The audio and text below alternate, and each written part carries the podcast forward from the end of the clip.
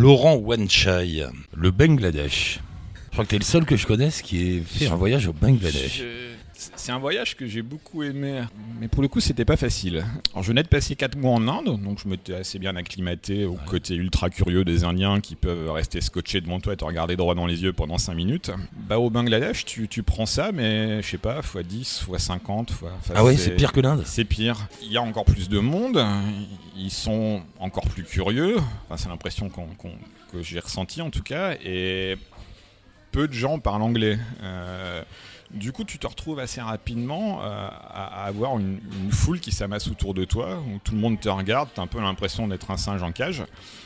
Et puis, il y en a un qui montre à l'autre, t'as vu, regarde. Enfin, il montre un truc qui est rigolo sur, je sais pas, ton sac à dos, je sais pas trop quoi. Et tu peux pas parler avec eux parce qu'ils parlent pas anglais. Donc c'est assez inconfortable quand même. C'est bizarre, on n'est pas habitué à ça.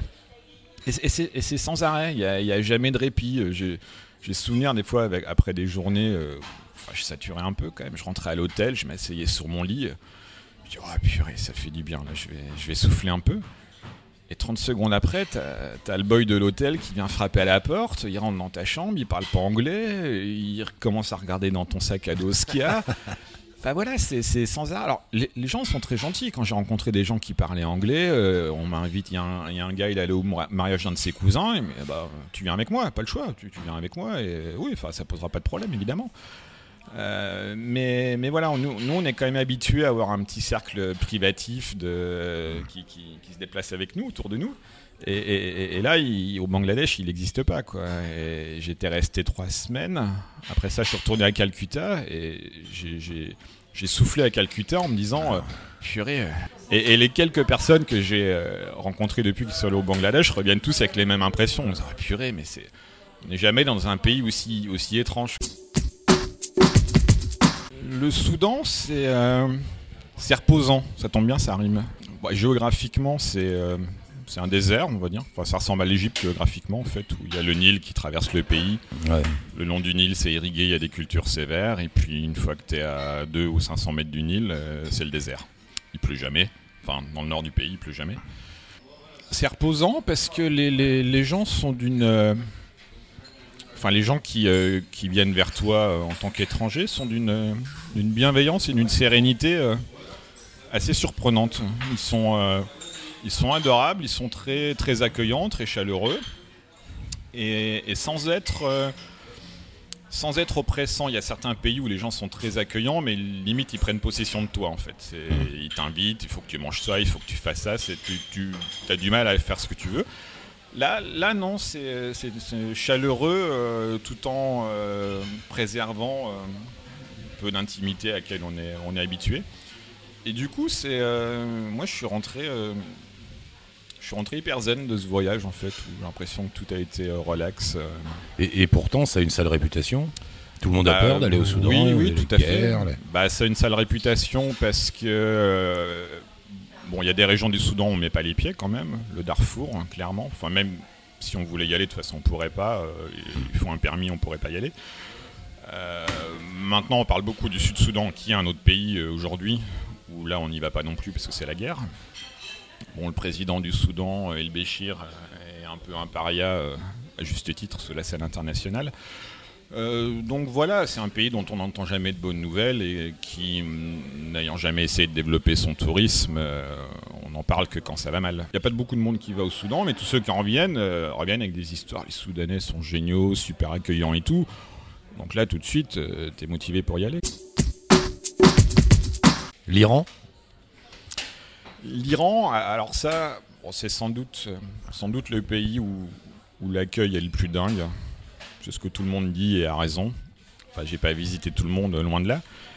Mais, euh, mais en Iran, euh, enfin, comme m'avaient dit des amis une fois, les, Iraniens sont agressivement accueillants. Pour, le, pour le coup, ils, prennent possession de toi, en fait, les, les, les, les- gens. Mais c'est. ça, ça, dépasse. Enfin, dès, dès que je suis arrivé dans le pays, j'étais dans un bus, le gars qui était à côté de moi, euh, il commande euh, un coca, euh, comme ça dans la rue, le coca c'était pas pour lui, c'était pour moi. On arrive à Tabriz, euh, il me dit ah, Tu vas aller à quel hôtel? Je lui donne le nom, il chope un taxi, il lui explique où aller. Et il paye le taxi. Je dis non, non, tu payes pas taxi. Si, si, t'es chez moi, t'es mon invité. Et enfin, c'est même gênant. Hein. Et, au début, les premiers jours, je me disais, mais il y a, y a, une embrouille. Je vais me retrouver à poil, on va tout me piquer. Enfin, c'est pas normal. Tu, tu t'es pas généreux comme ça avec quelqu'un que tu connais depuis 5 minutes. Ça n'a aucun sens pour nous culturellement. Euh, donc au, niveau accueil, euh, euh, c'est dingue. Et puis bon, après l'Iran, c'est aussi quand même les, les mosquées splendides à Ispahan, Shiraz. c'est quand même assez unique. Et les pays en ce temps que tu chéris particulièrement, non? Qu'est-ce que tu vas chercher là-bas? Quand je dis les pays en ce temps, donc c'est l'Asie centrale. Hein. Oui, c'est ça. bah, je, suis allé au début euh, pour, j'avais envie de retourner dans une région euh, montagneuse. Euh, j'avais adoré il y a quelques années le Nord Pakistan. Je voulais retourner dans ce même genre de région. Et puis, bah, pareil, en regardant sous la carte, une fois, je dis, bah, tiens, si, si on monte un peu plus au nord du Pakistan, il y a des pays que je connais pas, Tadjikistan, Kyrgyzstan. Et bah, j'y trouve une certaine sérénité dans les montagnes, c'est calme, il n'y a pas trop de monde, euh, les paysages sont... Enfin moi j'aime beaucoup ce type de paysage montagneux, euh, de désert d'altitude en quelque sorte, c'est très aride et très, euh, très minéral. et voilà, je reste, je reste assez contemplatif, ébahi, enfin je, veux, je fais un peu de rando mais sans plus. Il y a un côté aventureux, non?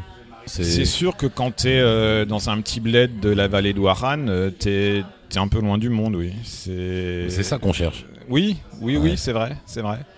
Euh, c'est un peu le fantasme quand même de trouver des endroits comme ça où il y aura peu de monde. Oui, oui, tout à fait. Bah, disons que ça prend, mm-hmm. ça prend du temps. Les gens pressés peuvent pas y aller, ils n'ont pas le temps d'y aller. Donc, Et quand on arrive, euh, bon, on est un peu fourbu des fois, un peu mal aux os des transports euh, entassés. Et, puis, puis voilà, on est content, on arrive. Les gens sont accueillants, les paysages sont fantastiques on est, on est, on est fier de soi quelque part. Il y a un petit côté fantasme, non? Oui, c'est vrai, tout à fait.